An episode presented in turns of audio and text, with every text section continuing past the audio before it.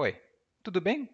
Welcome to Intermediate Portuguese, the only podcast that truly helps you tell your story in Portuguese the way you do in your native language. This is Ellie, and today's Monday. So we have a different series starting today here. It's the word of the week.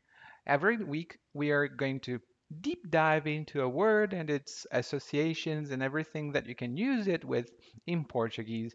And I will be focusing on spoken Portuguese. So you can use most of the words immediately, and some of them you'll have to uh, wait for a special occasion. and before I forget, head over to PortugueseWithAli.com forward slash pronunciation if you want to improve your pronunciation fast with a free course for you. Now, Let's get started.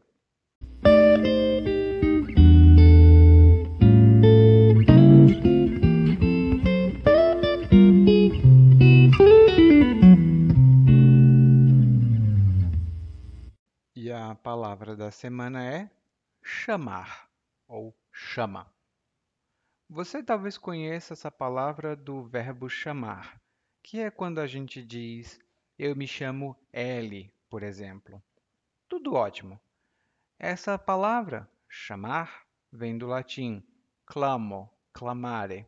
E muitas palavras do latim com essa combinação, esse CL, esse cl, cl, cl, como em clamo, vieram para o português com o som de sh, ch.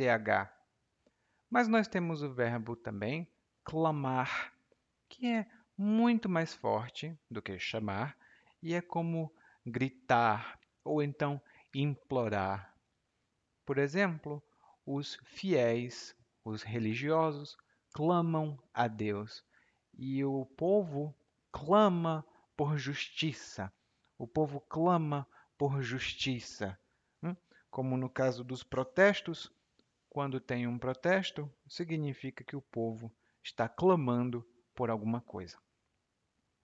E uma loja por exemplo, pode oferecer um desconto especial ou uma oferta como chamariz de clientes, porque um chamariz é uma coisa que atrai a atenção das pessoas.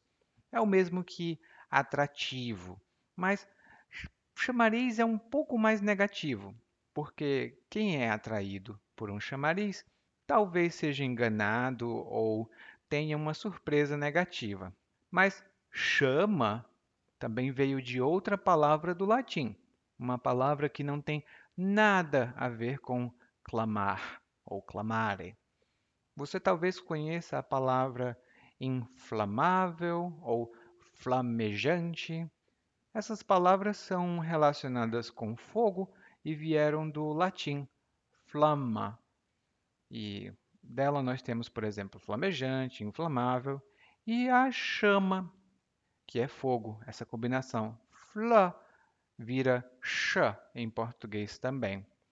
Inclusive, usamos a palavra fogo por um motivo histórico muito engraçado, porque focus originalmente era onde se colocavam as chamas.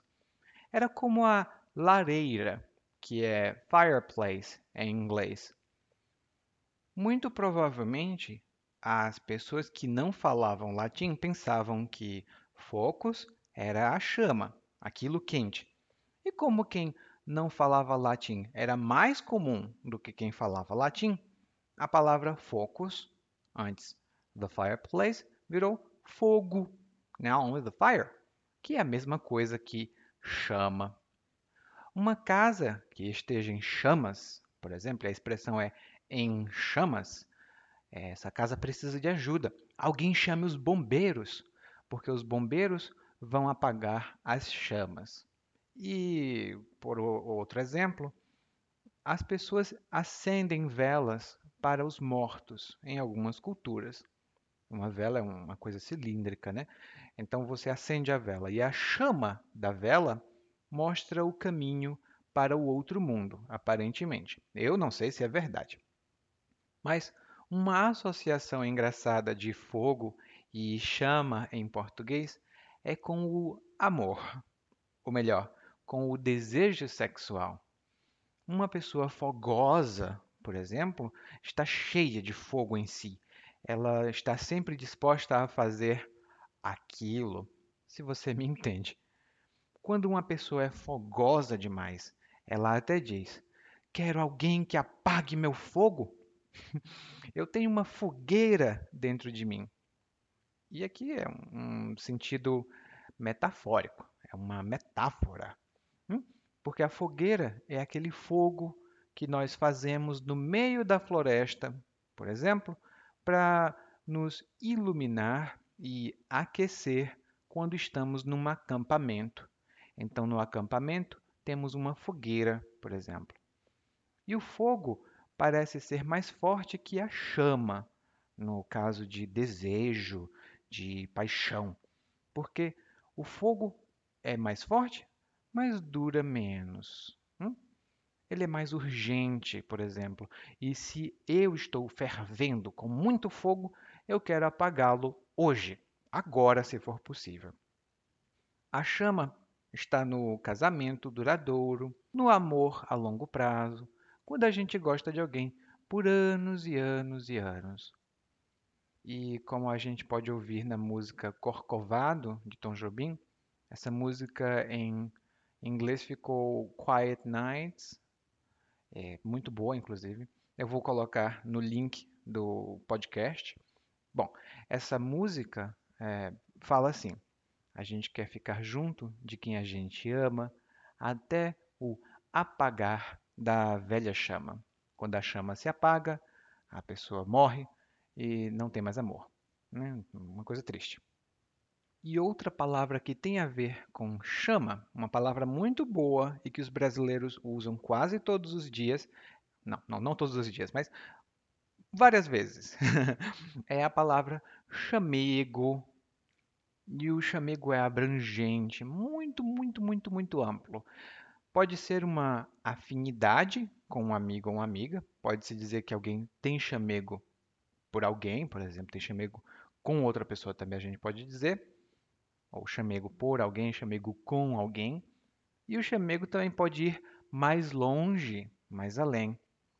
Se duas pessoas estiverem no maior chamego, que é uma frase quase fixa, elas provavelmente estão se beijando e se abraçando ou perto demais para ser só uma conversa regular. Não é, não é só uma conversa, se elas estiverem no chamego. E as gatas, eu tenho eu tenho uma gata, mas as gatas que moram na rua, as gatinhas que fazem miau, miau, elas vivem no maior chamego. Uma lambe a outra, a outra agarra uma, e elas estão sempre juntinhas. Eu acho que é muito chamego. E quando uma pessoa está sempre querendo estar abraçada, agarrada, muito perto, sempre juntinho da outra, a gente diz que essa pessoa é chameguenta. a gente pode dizer o mesmo de bichinhos de estimação, os pets, os cachorros, os gatinhos, que nunca querem ficar longe. Eles são chamados de chameguentos demais. Bom, e as palavras de hoje com relação a chama foram chama, que é como flame ou to call. Chamar. Only the verb to call. Chamariz. That might be translated as bait, as in clickbait. Chamariz de cliques. Hum? Clamar. Proclaim. Hum? Inflamável. Flammable. Chama. Flame. Fogo fire. Fogoso. That's a hard one. it's like someone who has lots of um, sexual desire, for example. Fogueira.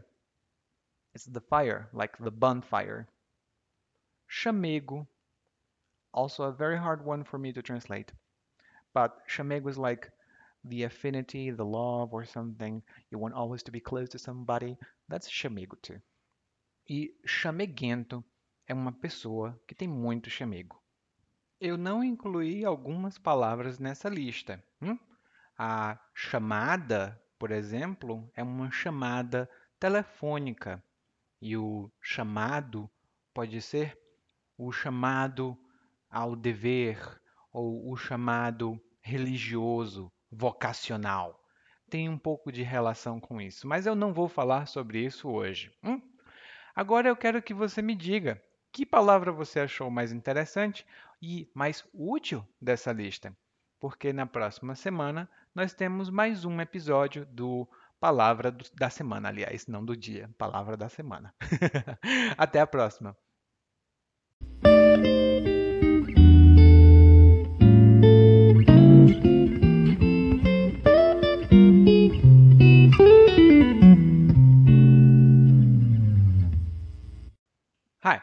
You just listened to Portuguese with Ali, Intermediate Portuguese Monday edition, where we deep dive into words in Portuguese. If you want to improve your Portuguese even faster, it would be good if you knew your level, right? If you want to do so, head over to portuguesewithali.com forward slash Portuguese hyphen assessment. It's portuguesewithali.com forward slash Portuguese hyphen assessment. You can also find a link to this exclusive point-by-point -point assessment with a written component that you have to complete to see exactly what your level in Portuguese is and what you can do from now on to improve even faster. Muito obrigado por ouvir esse podcast e até a próxima. Tchau!